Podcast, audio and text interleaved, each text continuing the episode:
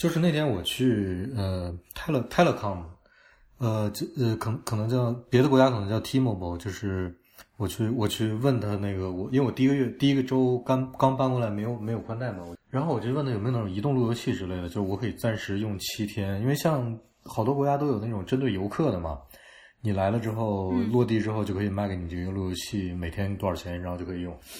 后来他说没有，但是他就那个店员就帮我想办法说怎么办。后来因为我本身的手机的合同也是这些公司的，他就跟我说，因为他们新店这个店也是那个刚开刚开始营业，所以新店有优惠活动。呃，我可以什么花？怎么我怎么听着觉得那么的？对对对，就听这种感觉，我当时也是这种感觉。然后就说那个你可以花一欧元就拿走一个三星的 Pad。呃，我也不知道三星那个叫什么，反正就是类似 iPad 那种东西，大屏幕那个。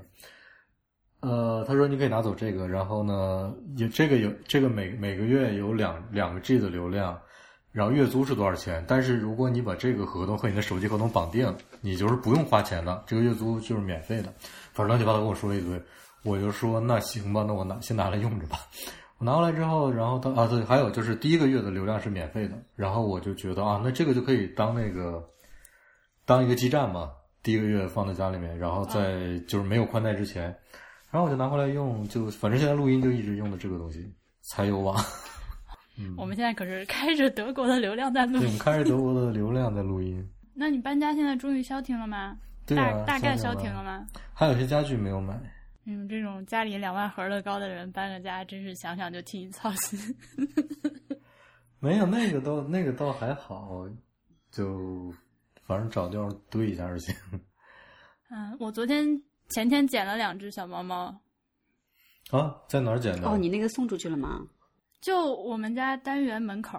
就楼门口，显然是有人遗弃在那里的。嗯。然后，因为现在晚上天已经凉了嘛，他们俩太小太小了，看着可能也就不到两周大，就我一只手可以拿俩的那种，放在那儿肯定会死。就，嗯嗯，唉。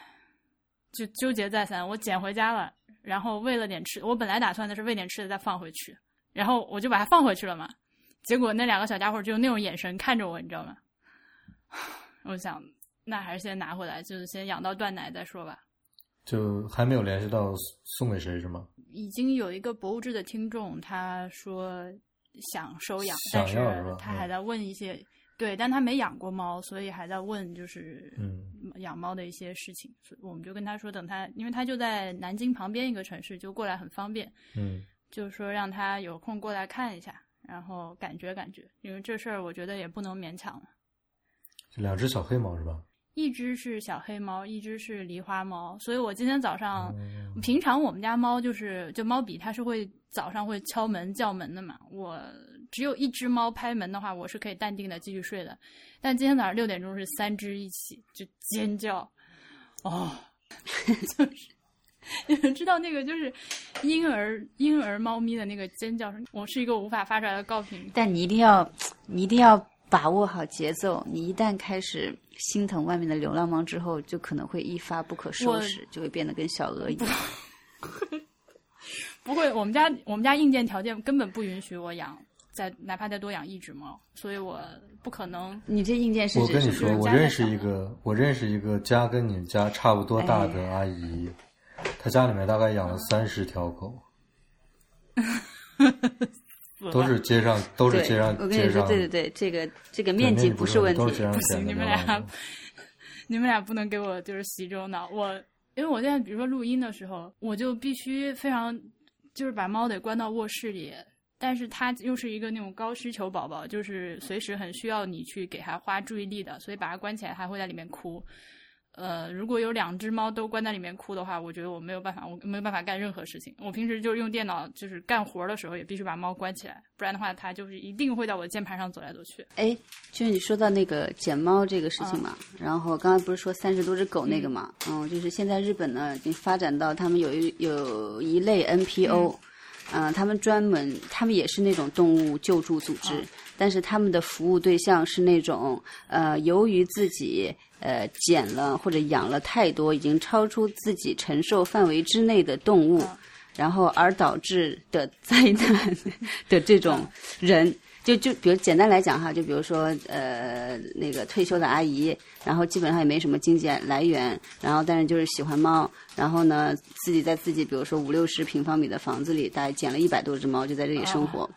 然后慢慢慢慢的，他的钱也不够喂这些猫吃的哈。然后呢，猫的这个生活环境比较恶劣，然后慢慢的就会有一些猫就就死了，然后呢死了之后就烂了之后又又又传染，然后那些猫又病了什么的，然后再加上这些动物产生的这种臭味和噪音，然后就成了这种这种生活灾难。对，然后然后没有办法，因为政府也管不了，然后什么也管不了，然后就出现这种 NPO 的组织，然后专门去 去帮他们先去清理这个对。呃，尸体之类的，然后呢，开导这个就是这些人的这个心理，然后做一些心理的疏导，然后把那些猫再或者动物啊，然后再慢慢的接走，然后再送走什么之类的啊。我我一定不会变成那样的，我在我话撂在这儿了，我 吓的，我吓的，绝对不可能变成那样。就是，呃，我我们俩现在初步的想法是，如果实在找不着人养的话。呃，那个，呃，我们有一个在南京本地的朋友，他家小区是一个很新的、环境很好的那种小区。然后呢，他家在一楼，所以你们准备把猫扔到那个小区是去吗？对对对，他家在一楼，然后就是一个现实生活版的猫咪后院，就他每天就是会在院子里面摆猫粮，就是院子里的猫会来他这儿吃。这也不失为一种方法，嗯嗯，放在那儿，然后到到年纪了把他们俩绝育了，现在大概是这个想法。我们的听众中间，如果有在南京和附近的这个有有愿意收养小猫咪的人的话，请呃，你可以给我发邮件，我可以给你发一点小猫咪的照片什么的，先感受一下。嗯，好。嗯，好。啊，对，这猫咪这儿我有存货哈，如果你的这个被要走了，还有人想要的话，我可以分享一下。你这还有猫是吗？所以，所以我们今天是要送出多少只猫？我妈那有呀！我天哪，我都不敢问。这个节目要干啥？各位好，欢迎收听《博物志》，我们的网址是博物志点 FM，推荐您使用泛用型播客客户端订阅收听我们的节目。如果您不知道怎么收听，请上我们的网站看看。如果您喜欢《博物志》，请考虑成为会员支持我们。入会，请您访问博物志点 FM 斜杠 Member。我是婉莹，我是大黄，大家好，我是小爱。哒哒哒哒哒哒哒哒哒先给大家做一下上期节目的一个迷你反馈。呃，上一期节目就是我和迟早更新的主播锵锵一起录的关于上海余德耀美术馆艺术家此在这个展览的一期节目。然后节目一上线呢，我们就在呃博物志的听众群里面看到一些反馈，比如说那个我和锵锵都以为开展之后肯定不会运行的谢之枪那个作品，没想到它真的在运行。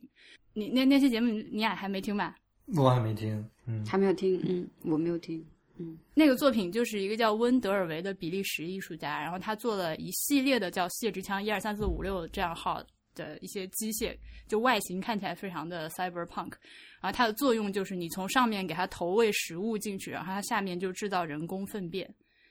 就里面采用了一些化学的机制，那个机器在运转，就把这个食物就变成屎。然后我还有一个朋友，他就是拍了一个屎的特写发给我，看起来真的很像屎。然后他说闻闻起来也完全，我不知道他那配方是怎么样的耶。然后他就说那个味道闻起来就就展厅里面也是屎味。哇哦，啊，是不是很厉害？而且他那个屎出来之后是在这个传送带上的。还有一个作品我们节目里面没提到的是叫做我曾曾曾祖啊。我曾曾曾祖母 的歌，这个这个作品挺有意思的。它是在那个展厅里面搭了一个小小的迷你小舞台，那个舞台的幕布是可以拉开和合上的。呃，每三分钟唱一次，就是那个幕布一拉开，里面做了一个真正的真实的人类，然后就是唱一首歌，嗯，冰岛传统民歌。然后唱完了之后，那个幕再拉上。然后过一会儿再拉开再唱一遍。我那个也是预展的时候看了，然后没想到这两天就一直真的有人在唱，我觉得还挺厉害的，非常非常的投入这个展览。这个可能还得请好几个人在那儿轮班吧，不然你一直坐那儿唱歌受不了。嗯，嗓子会受不了应该。嗯，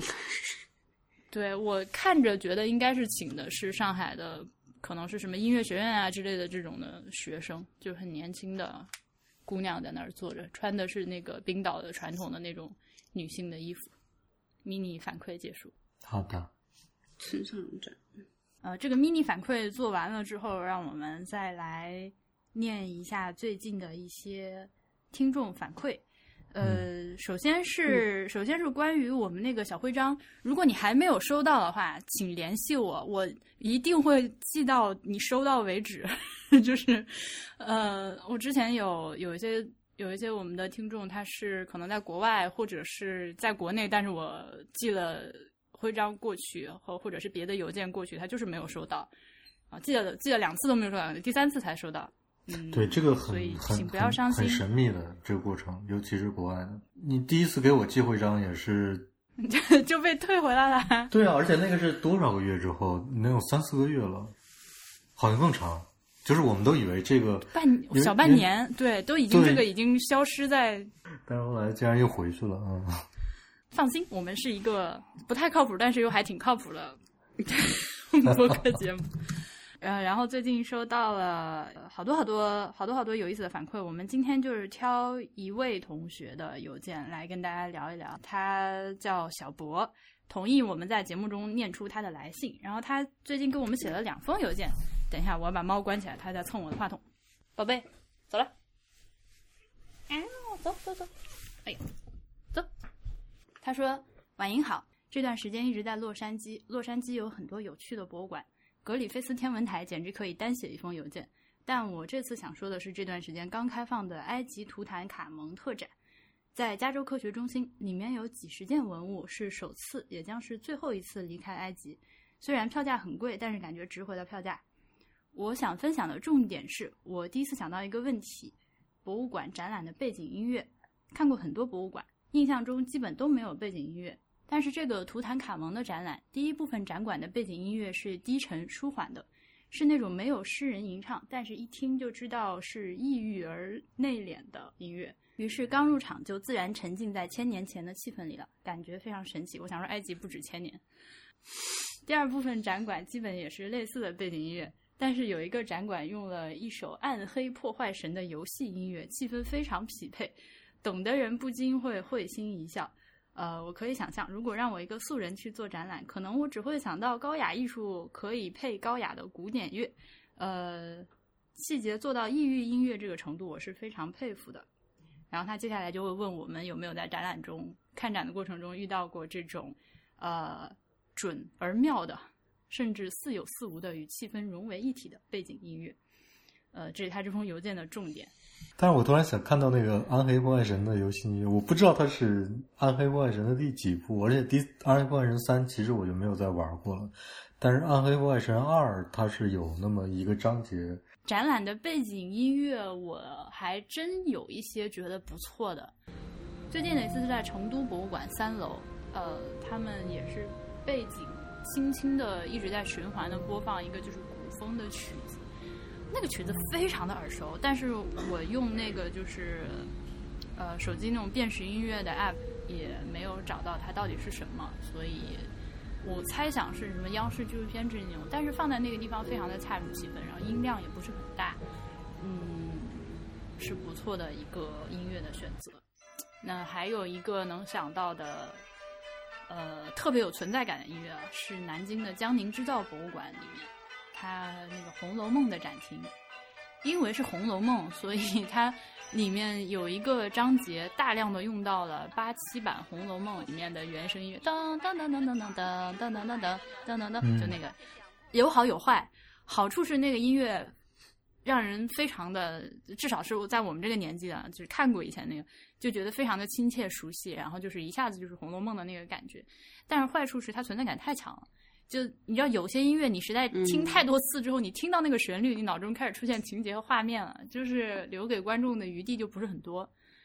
嗯，嗯，这是另外一个例子。还有一个例子呢，是跟他说的这个很相似，就是我在加拿大看了一个丝绸之路的展览，然后丝绸之路的起点不是从呃西方的起点，就是威尼斯嘛，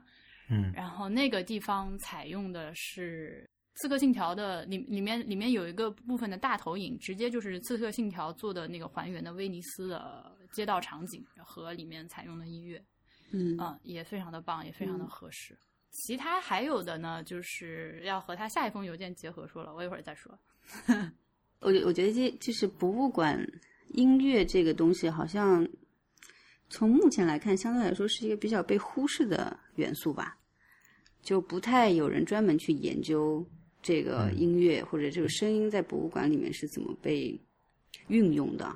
音效比较多，对，音效比较多，而且而且好多音效是那个展品自带的。对对对，就是说，如果讲到这个音乐的话，其实是可以分一些等级的嘛，或者就是说分类的嘛。比如说，有一些呃本身就是以音乐或者声音为主题的那种博物馆，比如说乐器博物馆，或者是比如说莫扎特美术馆或者博物馆这种这种跟音乐有关的音乐人的这种博物馆，他们本身就肯定是这个就是充满了音乐，对吧？然后呢，要不就像刚才大黄说的那种，就作品本身是有音乐元素的，然后它就可能会在这个场馆里面产生声音。还有就是像刚刚看刚才看的这个图坦卡蒙这个，呃，是这种叫氛围音乐嘛？对对啊，那就还有我不知道，如果就比如说像一般咖啡厅啊，甚至像日本有的地方厕所啊什么之类的，也会给你放点儿嗯。这种 BGM，、这个严格来说也算是这个博物馆音乐的一类，对。就其实是是是有这些门类在里面的，但是我觉得这个基本上除了可能他刚刚讲的就是与展品融为一体，然后让我们觉得特别舒服之外，我们一般是比较忽视会忽视博物馆里产生的这种这种音乐或者声音的。嗯，如果我们单说博物馆里面的音乐的话，一个很大的问题就是，就怕它抢戏。对，它会，它可能会干扰你的其他那个感官的对信息的接收。对你听到《红楼梦》的那个背景音乐，它它，我觉得它会非常影响。如果是我的话，它会非常影响我读其他的，比如文字或者看图片的信息之类的，因为那个东西存在感实在太强了。我看的比较好的啊，就是印象特别深的，我之前通讯里面好像提到过，就我之前很喜欢的一个展是那个蓬皮杜中心艺术展，然后那个展的话是讲用时间轴从一九零六年讲到一九七七年，然后每一年选一个艺术家和他的一个代表作品来讲这个现代艺术的嘛。然后当时他是分了三个展厅，然后在其三三层吧，然后在其中一层的时候，你是一直能听到，就是说老是能听到非常微弱的，然后缓缓的那种音乐的声音。然后，但是那个音质呢，也不是说特别好，或者用特别好的设备放出来那种感觉。然后你就一直这还挺在意，说这个声音是从哪里来的。然后，因为它是按那个时间轴来放的嘛，然后你就一年一年一年这样子绕过去，然后绕到最后那个展厅的尽头的时候，你发现哦，那里有一个小小的这种类似于像扩音器还是小播播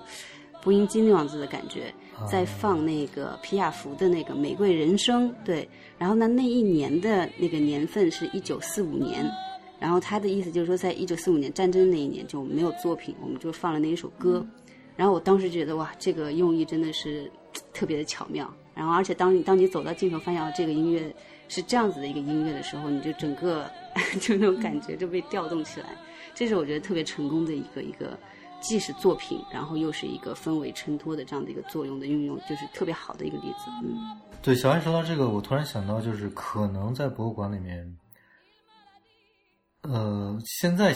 就我想起来，可能比较合适的音乐是那种你不太能够察觉到这个音乐存在的音乐。嗯，就除非这个音乐自己是想要有表达的。哎，我真的想知道有没有像，就是有些品牌他们会自己去请音乐家来为自己作曲。嗯，呃，比如说，比如说像无印良品那种，他甚至会出了很多张专辑，对吧？一张一张的。嗯，呃，嗯嗯不知道有没有博物馆就是会 有这个心思去专门请人为自己作曲。对，因为因为因为我们刚才说到的这些，包括那个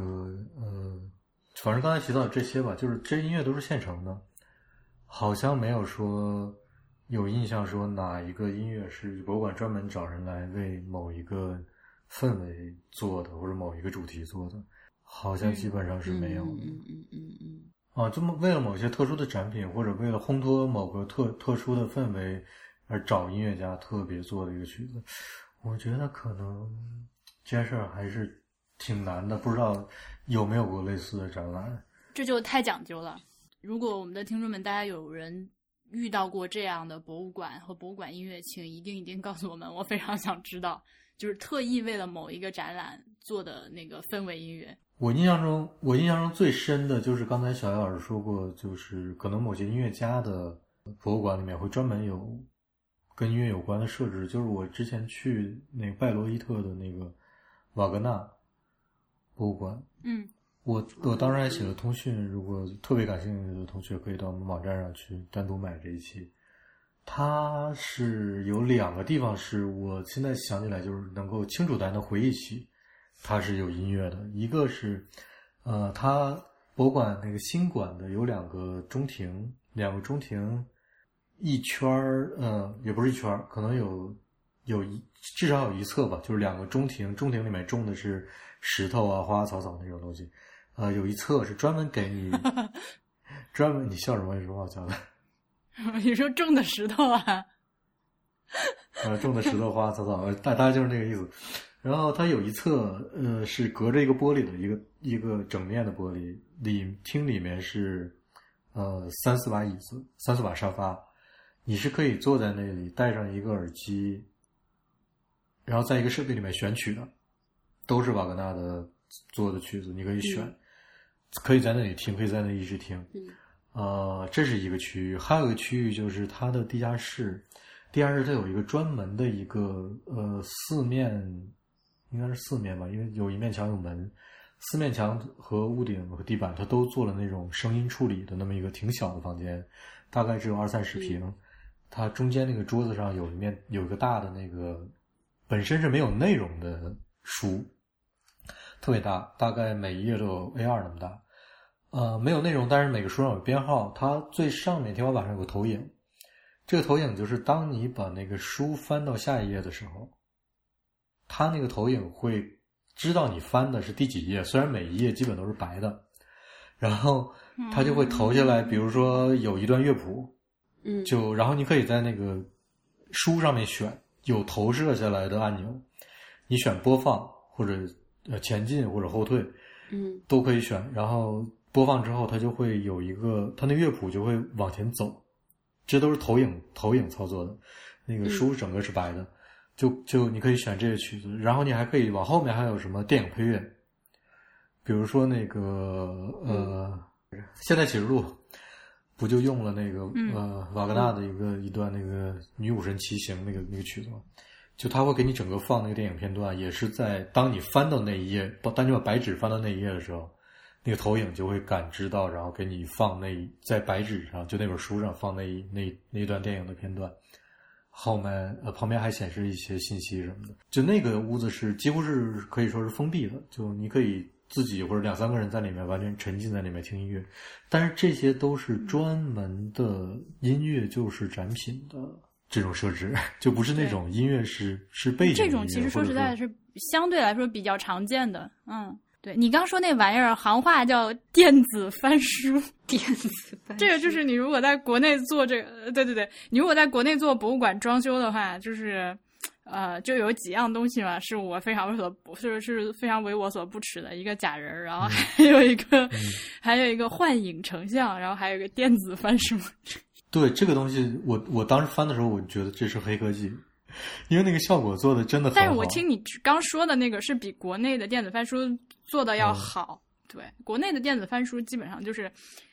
做一个那个就是白的一个书形的一个投影，然后上面是投影，然后你对它是感知你手的动作，你手在上面呼一下，它就翻一页这样。对，因为你知道有一个有一个是效果特别好的是，对你你那个歌剧它是有不同的乐乐器的谱子的嘛，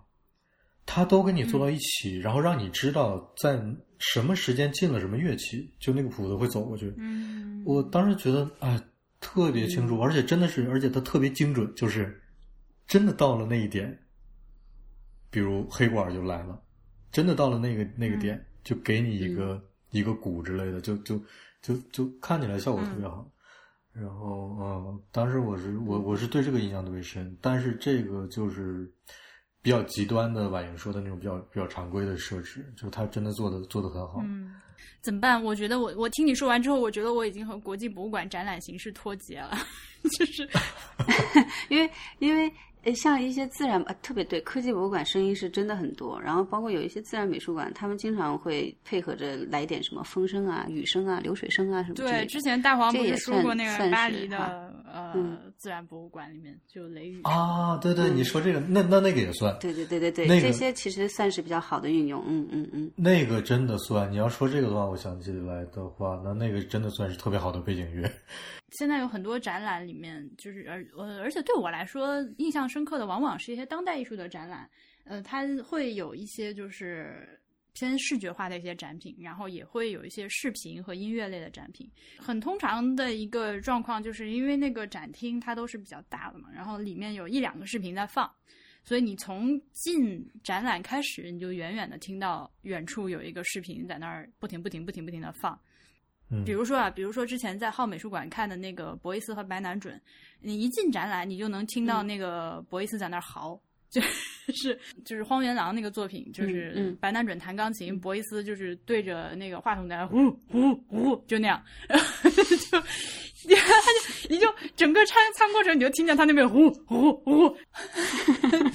呃，我更倾向于喜欢，比如说像 PSA PSA 五楼有一个专门放视频的放映厅，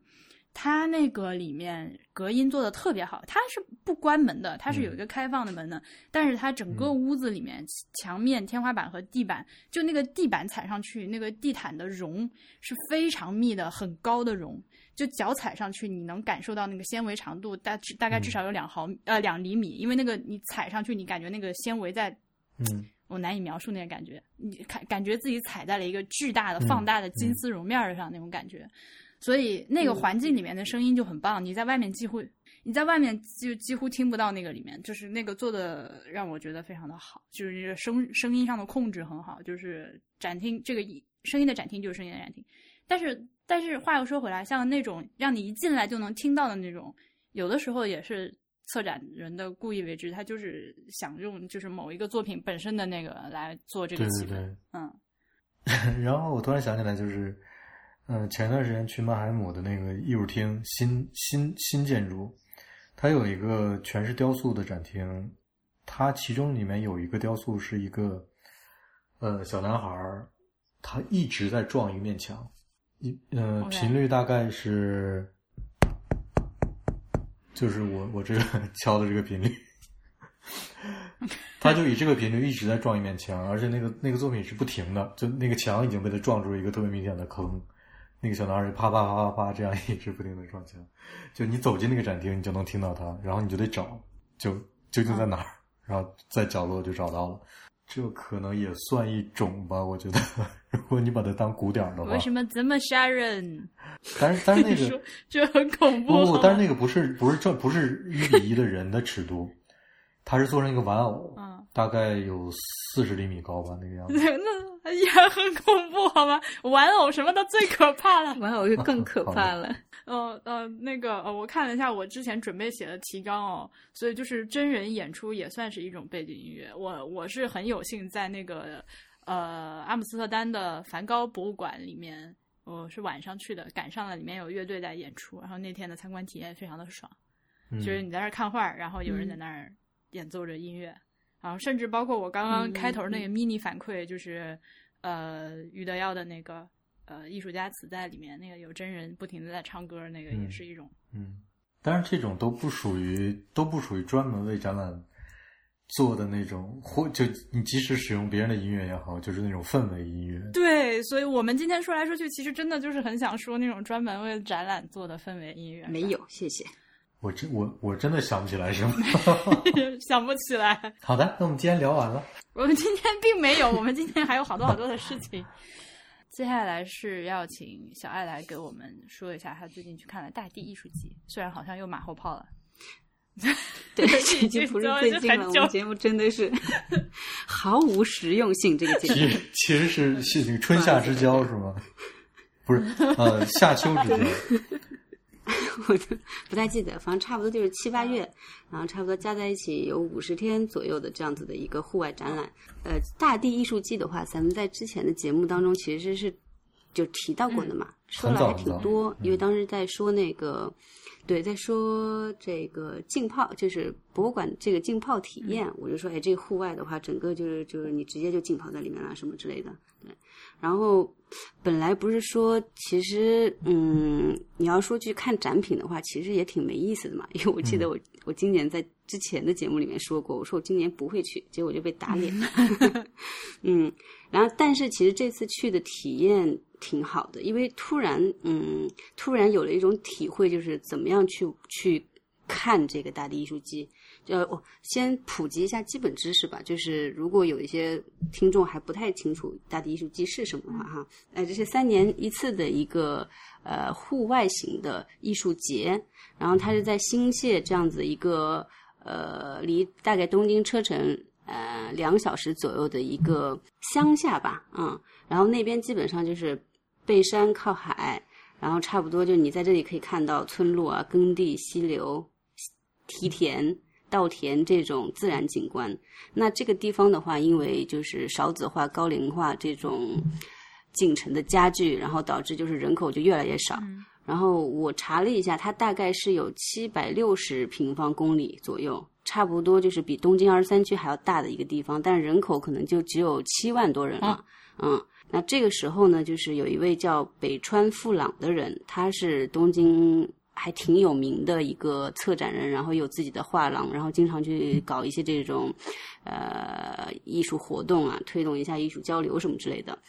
然后当时他就觉得说，好像挺想为他是那个新泻县出呃新泻县出生的人，所以他就想为说自己的家乡做一些贡献吧，就是说想要推动一下这个。这个不然真的是成了一个死城了，对，所以当时抱着这样的一个想法，哎，他就想了一个主意，他当时就邀请了很多艺术家，然后来到这个地方来进行一些就是艺术创作，比如说你可以去改造一些民宅呀，或者你以民宅为这个展馆，然后在里面放置一些你的作品，或者直接呢就把你的作品，呃，放在这些就是呃自然风光里面，对，以这样子一个开端，然后来就是发展起来的一个展，然后放。我感觉到今年它好像已经变成一个非常世界知名，或者说在中国这边就特别知名的一个一个日本的艺术节了。好多人都去了，对我也挺挺意外的，就是很多人都去，而且嗯，去完之后，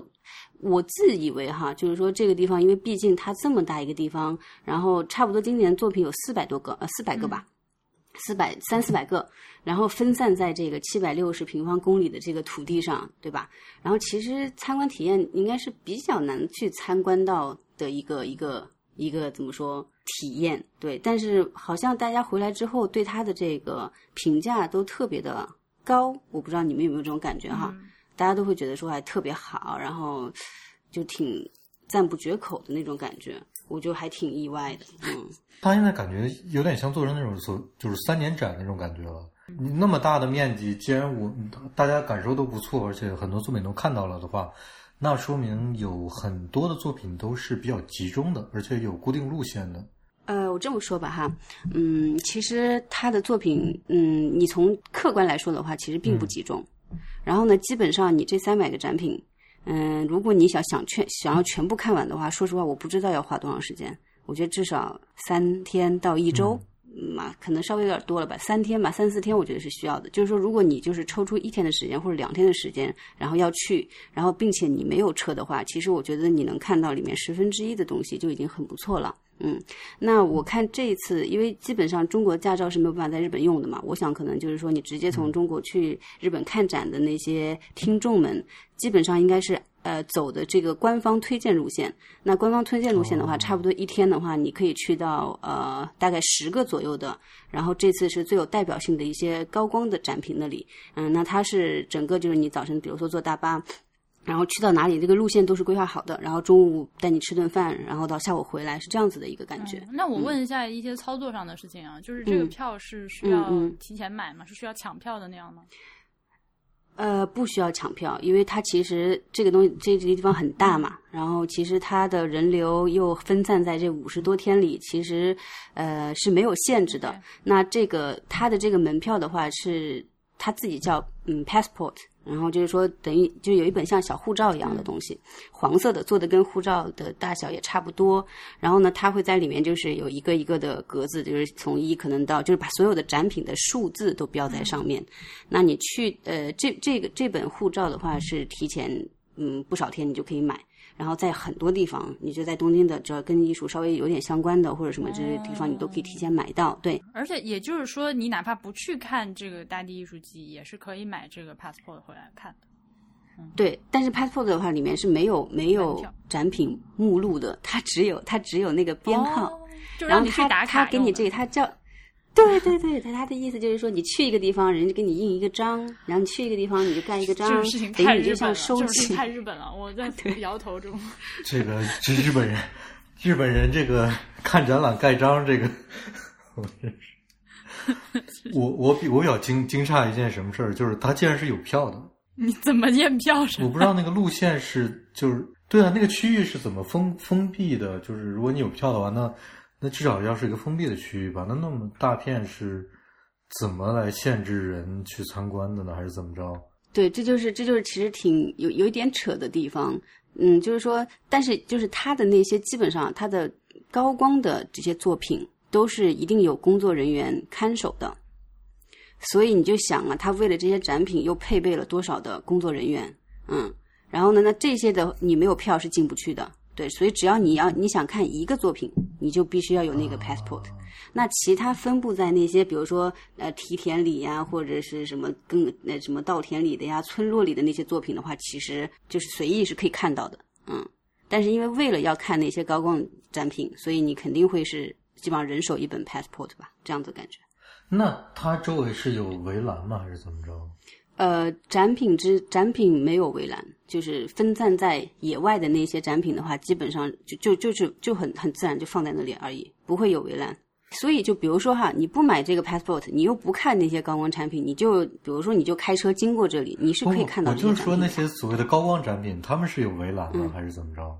嗯，还是在室内还是怎样？对，有很多是在室内，有很多就比如说在他当地的哦就是博物馆、美术馆，这个当然有了，对啊。然后他还要放专人，就是在那里守着，然后验票什么之类的，就这样。因为我在想，如果你的高光展品是在室外，还有一个围栏，还有工作人员看守的话，那你只能二十四小时看守。其实这么想起来的话，其实收票就是能验票的地方的话，基本上都是在室内的，或者就是它是有展馆的。对，因为因为它这个整个这个这个活动的初衷是要把东西都做到呃山水之间嘛，所以说如果说如果说你你也是为为了奔这个目的去的话，你那个 passport 就相当于是说就是收集章的一个东西。不过呢，就是巧就在巧在哪里呢？它的很多那些展馆，可以说基本上所有的展馆，除了就是说它本身当地的美术馆之外，它都是用当地的就是老房子呀、民宅呀、废弃的小学校呀这些东西改的嘛。所以你要严格来说的话，它确实是跟它还是跟地方是联系在一起的，所以这个本身没有什么问题。嗯，然后我就说这次体验特别好，是因为我以前其实第一次去的话，我是会有啊、我为了看这个艺术品，然后所以我去到这里，然后这边呢正好有山山水水可以给我看。但是这次的话，其实我觉得真正的这个体验是反过来的。其实你是为了去怎么说？你目的其实是有点像旅行或者是旅游的那种感觉。然后你在这个过程当中的话，你可以看到那些艺术品，会给你这个整个旅程增加一些乐趣。嗯，我觉得这个是一个正确的这种体验方式。然后，所以就是说我这次体验就真的特别好。而且我这次的话是去了他们那边一个露营场，然后那个露营场的话是在呃一个相对来说有一些海拔的一个山里，嗯，然后呢在那边就晚上的时候真的就是哇满天的星星，你是完全可以看到银河。然后就因为我我我感觉我好像是第一次看到银河一样，我就我整个就 我的头就低不下来。我在外面的时候，我就就一直就是我就是一直仰着头说哇天呐银河银河，然后突然就有看到流星直接就划过，然后我当时就觉得说，然后就因为你知道这个银河加上这颗流星，就直接把这次大地艺术节的这个体验就推到了高就是顶点。的，所以就想说这次想跟大家 分享一下，嗯。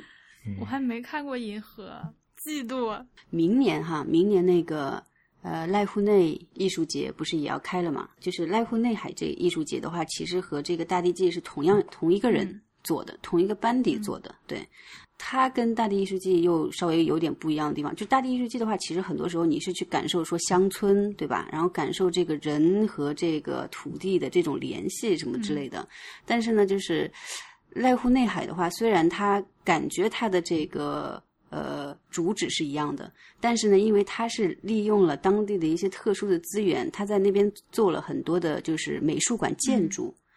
所以呢，它整个感觉，它就那个艺术性，就是给你的这种冲击什么的，要比这个月后期有大地艺术季要强太多了。嗯，因为它里面这个岛，呃，也是就是基本上也是基本上没有什么人了，快被荒废的几座小岛嘛。然后呢，那艺术家他们直接上来之后的话，是在上面去去。做了很多建筑，然后做了很多大型的建筑，而这些建筑本身跟它这个岛的这个就是地形啊、地势啊什么之类的又是有关系的，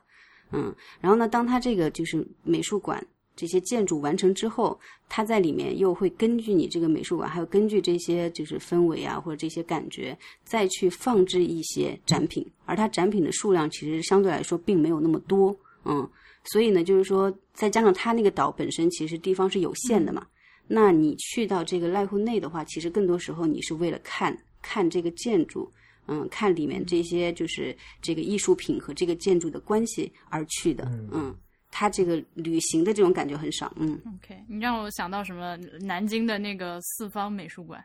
不过你要这么说，它确实是一个比较独特的存在。然后它又是在海边，就是一个岛上，就是还真没有什么其他和它很类似的东西。就你也不能拿双年展、三年展去跟它类比，你也不能拿什么。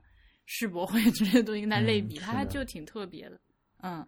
挺独一无二的。对，那所以就是说，你平常在不是展期的这个期间的话，去看你它也是开放的。那大地艺术季的话，基本上就是只有在展期的时候，有一些地方才会有人，其他的地方就就就。除了展期之外的话，你可以看到野外的一些就是展品，那其他的你可能就看不到了。对，那但是就是濑户内的话，就是博物馆一直都在那边，美术馆一直都在那里，你其实什么时候都可以去看。那到了展期的时候的话，就会会增加一些东西嘛，而且他会邀请一些艺术家，然后包括乐队呀，然后包括比如说日本的传统的这些能剧啊、歌舞剧的一些人。然后去到那些地方去进行表演呐，或者会有一系列的活动，嗯，然后奈惠内的话，它本身也不光是夏季，它是春夏秋分三季，然后做三次这样子一个大型活动，也是是这样子的一个感觉。所以我就想说，如果明年有可能的话，其实我们是可以做一下，比如说大家一起去。因为因为为什么？因为那个奈户内海上奈户内海上有一个那个心跳博物馆，是我之前。今年在那个 PSA 呃一所那个展那个展览的时候，我去录了心跳。理论上说，理论上说我是可以在那里找到我当时可以找到你的心跳是吗？啊天哪！如果说他就是有我去过给 archive 起来的话，我应该能找到。哦，那那可以去一下，因为因为我其实我就去过嘛，但是我就唯独没有。我当时也是因为时间有限了，所以我跳过了那个心脏部心脏。我就挑了我更想去的。对，你你跳过了那个心，跳过了那个心脏检测的步骤。老师，我不想体检。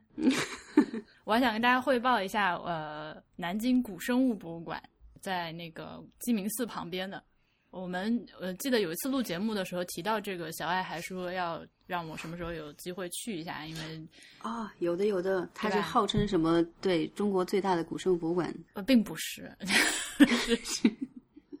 它应该它可能是号称吧，但是至少像北京就是动物园对面那个天文馆隔壁的那个北京的古生物博物馆，至少从展陈面积上就比这个要大很多了。但是我不确定它是不是因为自己馆藏特别多，只是展的比较少而已。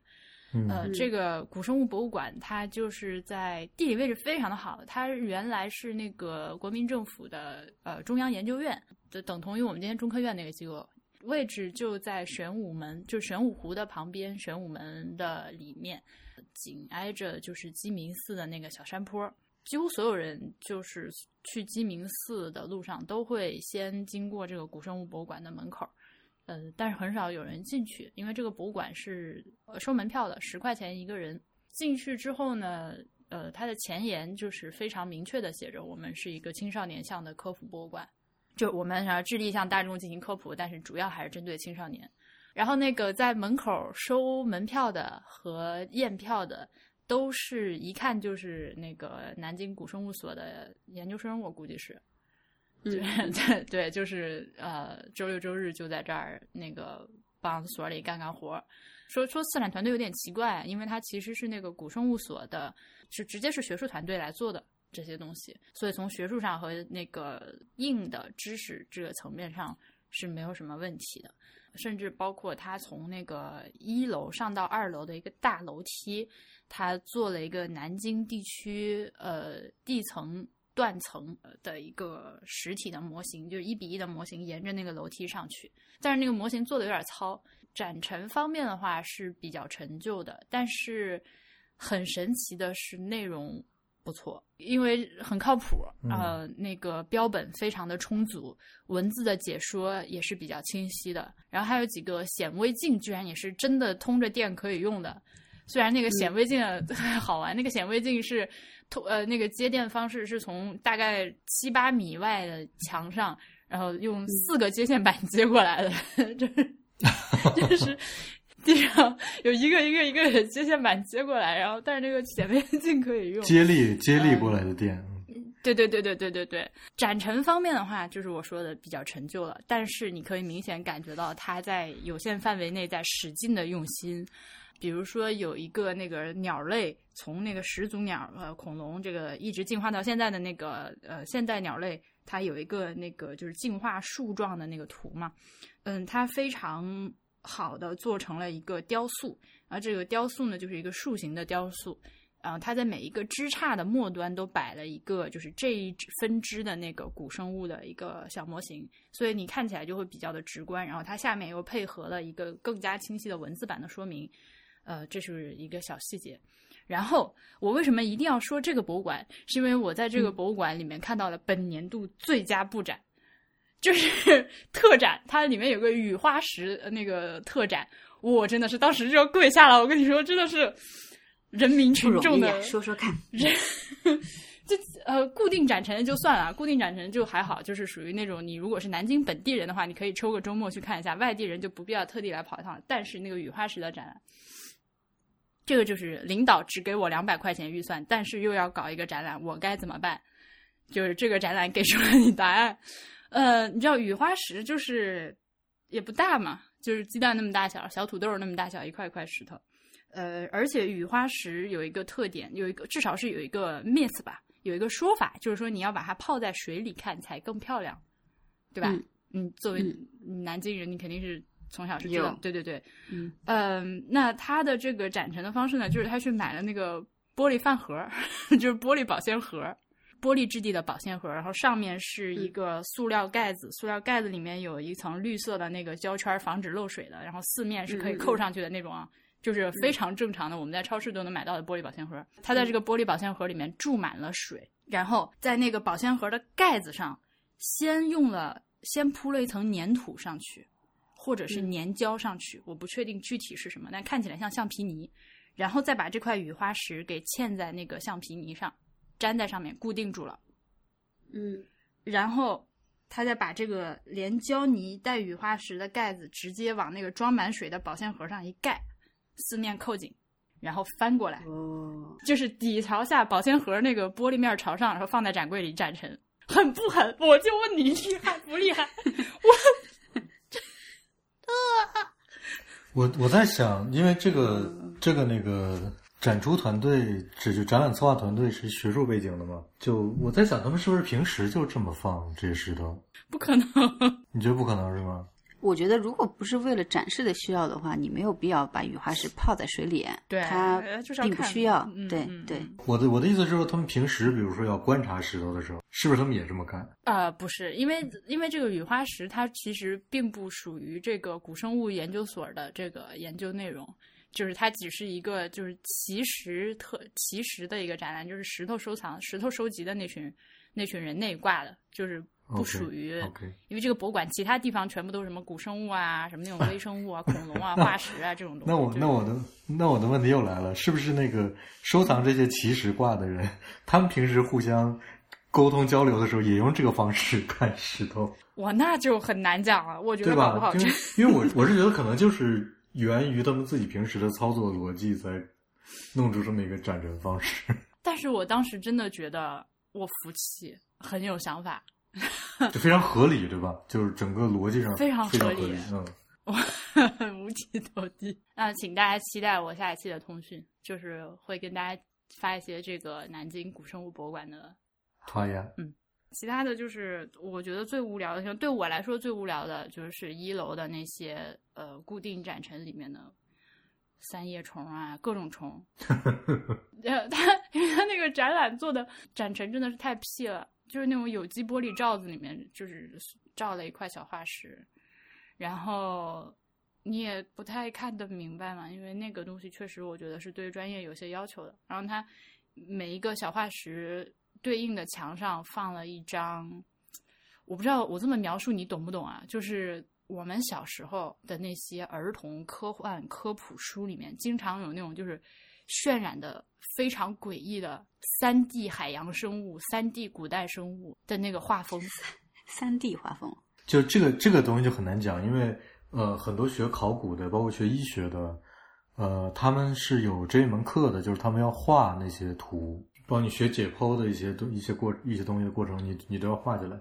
除了这些图之外，还有很可怕的那种，就是一米长的那种古生物、古虫子的模型，哇，超恐怖的。嗯，对，这个我就不推荐了。这个这个部分我是比较不推荐。但是大黄刚说的那个东西，让我想到就是前两个月那个迟早更新的主播任宁，他给我看了一些，嗯，因为他他的父母亲都是医生。然后他嗯就、呃假期回家的时候，在家里面找到了一本他们那种期刊，然后那个期刊的内容是医学院学生的那个绘画作品，嗯就是解剖绘画作品。嗯呃，就是画的，就是你知道，就是学医的，就会画一些骨骼啊、内脏啊、血管、神经啊这些嗯东西，但是又嗯做了加了一些艺术创作，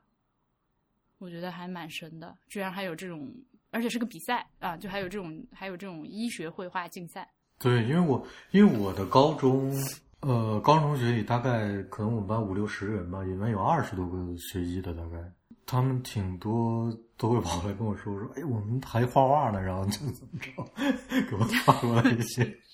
就当时上大学的时候，嗯，我觉得我觉得可能大多大多数的人都不太清楚有这么一一个一个领域，啊、有的有的，二零一七到二零一八年度嗯解剖学绘画大赛作品集是上海健康医学院出的，如果有感兴趣的听众可以去找来看看。嗯嗯。我跟你说个插曲，我气嗯死了。啊，你说，到现在耿耿耿于怀，就是，嗯，我们不是这次去看看那个大地艺术节的时候，然后去看那个徐冰的那个展品的时候，他是在一栋那个老宅子里面，然后反正人也不多，然后我们几个、当时我是和我们博物志的几个，反正就在东京的几个小伙伴一起去的，然后啊，反正你们居然背着我搞线下活动，sorry，上去之后呢，反正就是有他们两三个人在那儿看，然后就我们上去之后的话就，因为那个那个展品真的是挺厉害的，它是那个徐冰还挺有名的一个系列叫《背后的故事》，然后这次他是做了一幅在那边，然后呢，之所以叫背后的，你你就是正面去看的话，它是有一点点那种光打在一个画布上那种感觉哈，嗯，然后透明的半透明的那种，嗯，你可以是玻璃还是塑料这种，我也我有我我也不太记得。那看上去的话，就是一幅水墨画的那种感觉，就是投影，像是映射在上面。对，嗯，那你走到这幅就是作品的后面去看的时候，才发现它后面呢是用一些就是类似于这种垃圾，比如说废纸啊，然后那些藤条啊，然后那些木絮啊什么之类的，然后。粘在后面的，然后但是呢，用那个光一打的话，它那个影子投影出来是完全一幅非常漂亮的，就是中国水墨画。嗯，然后当时我们看到后面之后就。大家都惊了，说哇，这真的是做的挺好的。然后当时我们一个这是小朋友，就是当时还当时可能声音会有点大，然后当时还有点兴奋，然后就说，哎，那个徐冰真的是真得这个水墨画的精髓，然后就这样一幅这个黑白色真漂亮什么的。嗯然后结果后来突然站在我们旁边的一个女孩，中国人，嗯。然后突然义正言辞的就对我们进行了指责，说什么没有颜色，什么黑白色？你没发现它前面是暖色，后面是冷色吗？好，然后我们就 就整个惊掉，你知道吗？然后但是也不知道该说什么，然后我们就只好默默说：“嗯，您说的对。”但是这个事情就真的让我好不舒服啊，好不舒服了很长一段时间。我就觉得大家都就身在海外，大家都互相善良，中国人不要欺负中国人，不要欺负中国人。对对对，何必呢？嗯，对，嗯，哦我搜到了，它应该是呃有彩色的，也有黑白的。我至少我在网上看的是，嗯，啊，对对，它那个很多系列里面有有一些是为了可能表现那个青山那种带青色吧，可能会有一些青色呀、绿色什么的。但我们当时看那个就基本上是一个是没有没有颜色的那种黑、黑偏黑白系的水墨画。对，嗯嗯。但是你要非说什么暖色什么的，因为它那个灯用灯要去打嘛，要去打那个倒影，它肯定会是有一点点发黄的那种感觉。嗯，对对，但是，嗯，就被义正言辞的指责了。嗯好的。他如果他哪怕指责你们声音大，我都可以接受。但是，可以，对，这是一种怎样的指责？我想起来那个，你们知道西川吗？他有一首特别有特别有名的诗，然后里面有句话叫“宇宙在燃烧”。他因为在美院中央美院教书，他教我们中国文学史，然后他说，经常有有的时候就是不知道哪儿来的社会女青年，就突然跑到他，因为诗人是有那种崇拜者的嘛，突然跑到他的办公室门口敲门，然后进来对着西川大喊：“宇宙在燃烧。”然后就就西川就很无奈，只能叫保安把他架出去。因为我有时候会和 HB 一起去，呃，就是在学校附近的话，他去办公室拿点东西、办点事之类的。然后他们那个呃办公楼下面是有比较严格的门禁的嘛，呃，然后我就说，我就问他，比如说，那同学要来找你们，